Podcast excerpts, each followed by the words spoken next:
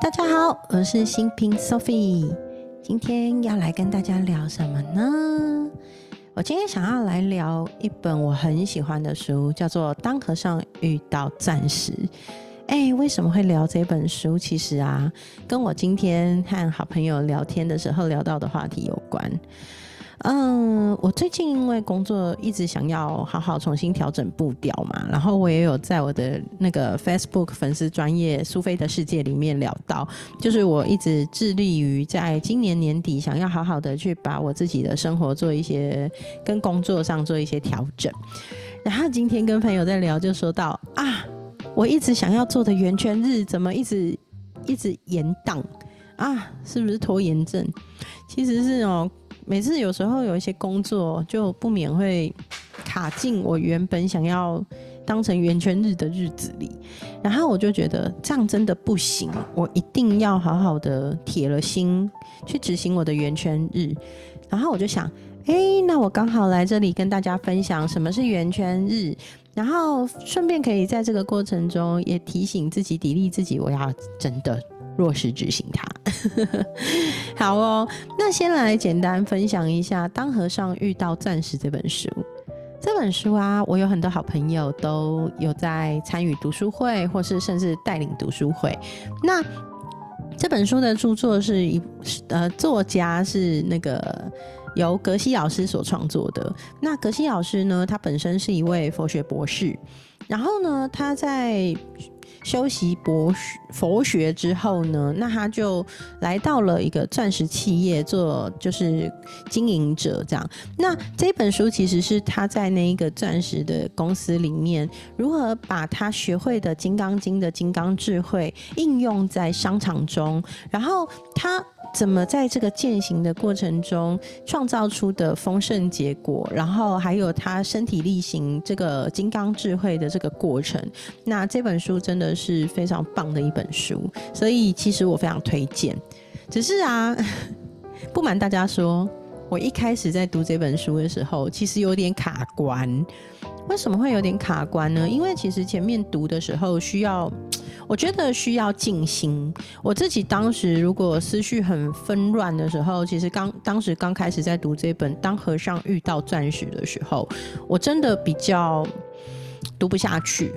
后来就是因为很多好朋友都有在带领这一本书的读书会，或是研读读书会的关系，所以我就得到了他们很多的支持。那透过他们一次一次的分享，我再回头看的时候，我就发现这本书真的超棒的。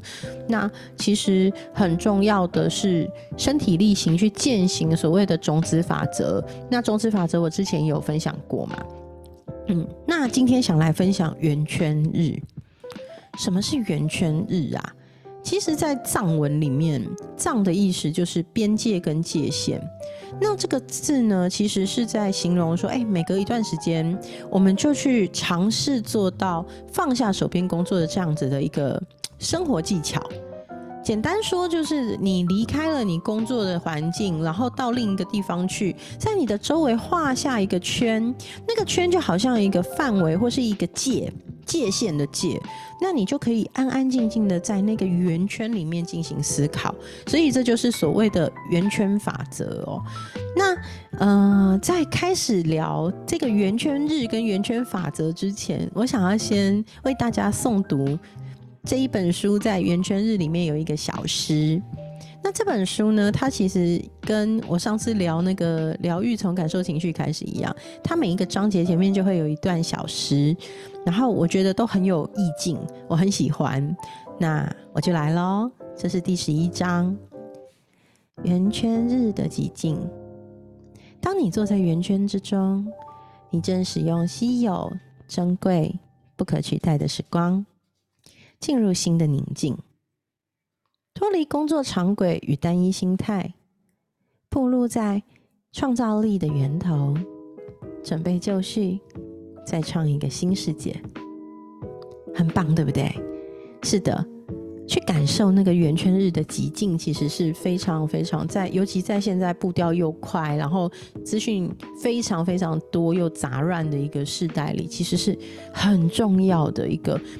去关照我们自己很重要的一个很重要的做法。好，那其实啊，在格西老师他在那个安鼎国际钻石公司工作的这十五年里，其实他一直都在奉行的所谓圆圈的法则，所以他跟老板有达成一个很严格的协议哦，就是每逢礼拜三呢，格西老师一定要休假。那这样子的话，他就会离开办公室，然后去寻求他的灵感。而且在刚开始的时候，他甚至主动要求公司可以把他的那个礼拜三这一天没有上班的薪资是扣掉的。然后最有趣的事情是，当他开始遵循这个圆圈法则的时候呢，他的薪资反而急起直追，超过那些每天上班的人。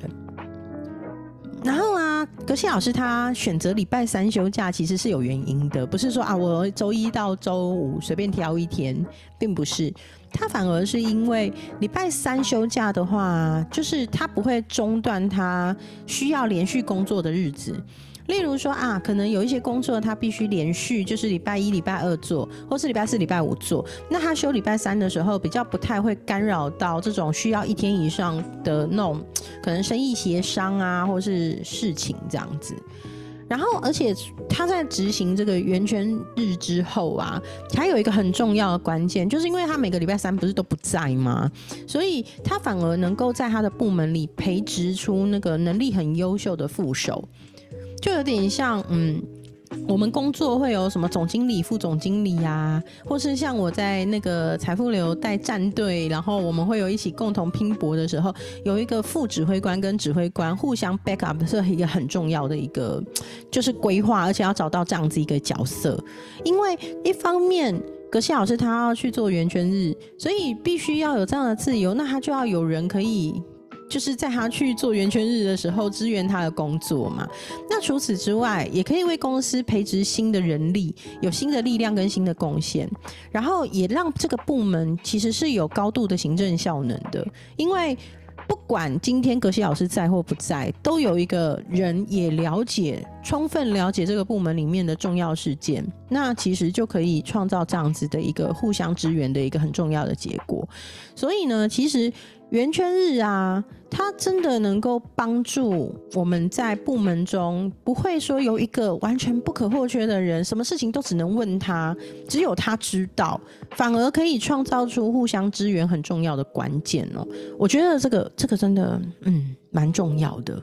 对，好，那所以呢，其实圆圈日这件事情啊，我觉得是不容易执行，在于如果你有突发状况。你很有可能面临像我一样的纠结，这样的纠结就是哈，这件事情好重要哦，那那不然好吧，我就我就不要圆圈日好了。如果这样想啊，你的圆圈日会像我一样，之前一直没有办法执行，所以我现在是铁了心，以后礼拜二啊，我绝对不安排任何跟工作有关的事情，而且我一定要确保我的礼拜二下午可以有。让自己缓缓的这个很重要的一个时间，所以我后来我的好朋友就跟我讲，如果你真的没有办法让你有一整天完整的圆圈日，至少你可以从一个小时、两个小时开始，让你自己有真正的放空、放手，然后去跟自己相处在一起那个独处的时间，然后我就觉得，嗯，真的。好，那格西老师针对圆圈日啊，他有提到几个很重要的基本规则。第一个就是你必须在每一个星期，或是至少两个星期有同一天定期的执行，然后那一天绝对不可以挪作他用。这就是我刚刚说的，有没有？对，所以如果你选择礼拜三，那你绝对不可以破坏规定，在礼拜三做工作要做的事。然后这其实是为了防堵像 像我这种有点工作狂的人啊。就是舍不得放手，好。然后第二个重点就是在圆圈日，你必须保持静默啊，这很重要，对不对？其实我觉得这就是关机啦。例如说，我圆圈日的那一天的下午，一定要有两个小时是绝对静默的独处，不接电话，不看电视，还有任何让你会分心，然后没有办法跟自己专心的在一起的噪音，然后不听收音机，不听音乐，不看报纸、杂志、小说。Oh my god！而且没有小孩，没有另一半，没有任何人事物的干扰。你必须到一个能够安静独处、静坐的场合，好好的跟自己在一起。然后格西老师就有说到，其实啊，对很多人来说，哎，安安静静坐一天，其实会反而有点手足无措，因为第一个反应就是觉得我自己在浪费时间。可是格西老师也特别提醒你，千万不要这样想，因为你经历了几次，慢慢一次一次践行这个圆圈日那种静谧啊。的那个过程，其实你会慢慢感受到，那并不是浪费时间，你反而可以让自己更有效率、更有生产力。那我后来就在想，哎，其实这跟那个最有生产力的一年那本书里面那个 Chris 讲的一样的，哎，其实 Chris 讲的就是说，你反而要 less is more，你反而要让自己处于比较少的时间，但是却能达到高效率跟高专注力去做到。好的生产力的产值，所以我觉得这其实是有相应的，所以嗯，其实是蛮值得试试看。我想要好好做这个实验，对，所以 我要接下来每个礼拜二的下午，好好的给自己。一个半小时到两小时，我不敢一下承诺太多。一个半小时到两个小时，真正的静默的时间，嗯，我要做到，我要做到。对我相信一开始一定会有阵痛期，毕竟本人也是习惯于一直看到讯息会想要赶快回复完，今日事今日必有效率那种个性，所以我要好好的锻炼。好那其实除了这个部分前面讲的那几个几点重点之外，还有一个很重要的就是，哎，其实你在静谧的地方静坐大概一个一个小时到一个半小时之后，其实可以开始做一些轻微的运动。那个轻微的运动其实是让你的身跟心有连接的效果。那其实那个那个可以让你心念的细微能量的去流动，做得更好。所以其实找一个适合自己那个当下的运动，其实蛮重要的。我在想，也许我可以试着去做瑜伽，对，因为我其实还蛮爱自己练瑜伽。那嗯，透过这样的方式做一些体位瑜伽的。锻炼就是我之前其实一直都有的，嗯，我还蛮怀念的，就是嗯，工作之后真的放下了好多我喜欢做的事情，对，然后再来就是圆圈日可以要改变我们的用餐习惯，例如说减量。或是喝一些液体，然后想用那一餐的时候，就是让自己静静坐一会，去感受那个饮食，其实也很重要。所以，嗯哼，我要好好练习。我真心觉得，在讲这些的时候，我想要好好做到。那先从一个半小时开始，我要让自己处于真正的安静，然后自我关照，这样子，我想要去体会。嗯，这样子的过程做了这样子的测试之后，会为我带来什么？你也想要试试看吗？我们一起好不好？如果你想要跟我一起，跟我说，我们一起做。我好想要有人跟我一起。我觉得这是一件需要放下很多执念才能做到的事情。我们一起加油吗？好哦。那除了圆圈日啊，我们听起来一个礼拜或一两个礼拜来一次的圆圈日，听起来已经。不容易的，对不对？那其实后面还有一个叫做森林圆圈日。森林圆圈日啊，其实就是把圆圈日拉的范围更大。那森林圆圈日呢，至少要离开工作两个礼拜。而这两个礼拜呢，是不是我们一般安排的休假，而是休假之外的另外两个礼拜？那其实对很多工作的人、上班族来说，要有两个礼拜的休息时间，或是静谧的独处时间，其实是蛮不容易的。所以，格西老师有说，你必须第一点就要了解为什么自己需要这段时间。那其实需要这段时间，反而是会去真正的体会到。第一件事情是你要放下手边的工作，放下手边的工作呢，去真正的归归零，回归到自己一个人的状态。因为我们日常无论是工作、生活、家庭，其实还有朋友，都跟大家有大量的连接互动。其实我觉得有一个很有趣的状态是，我们在与人互动，即使没有讲话，其实我们都在疯狂的透过潜意识连接，所以森林圆圈日其实是让潜意识可以回归到一个就是有点像白纸的状态，不会被别人所干扰。然后我觉得这个有点像是，呃，我们说人类图的能量中心如果是空白没有定义啊，其实很容易接收很多其他人的资讯。所以怎么让自己这些就是大量的讯息能够涂干净，用橡皮擦擦干净的这个过程，我觉得其实嗯很符合森林圆圈日的概念和圆圈日的概念。那其实呢，如果你要实践。这个森林圆圈日很重要的一件事情是，必须找到一个完全静谧，让你可以自己一个人独处的地方。例如，哎，森林里呀，或是海边，但是是淡季，你不要在很多人的时候去海边住这样子。然后，远离城镇的处所是最好的。那它其实里面最觉得最好的状态，就是例如说，哎。你可以散步，但是不碰到任何人，然后也没有人敲你的门，然后也没有很喧嚣的车声啊，或是人声，这个真的很重要。对，好。哎，奇怪，我的音乐是发生什么事？它突然就没有了。好，那我们就来换个音乐。好。那其实呢，如果我们到了这样子的场地呀，很重要的一件事情就是我们必须开始把所有刺激来源全部都清除掉。例如说书啊，不能看书，不能看杂志，不能看报纸。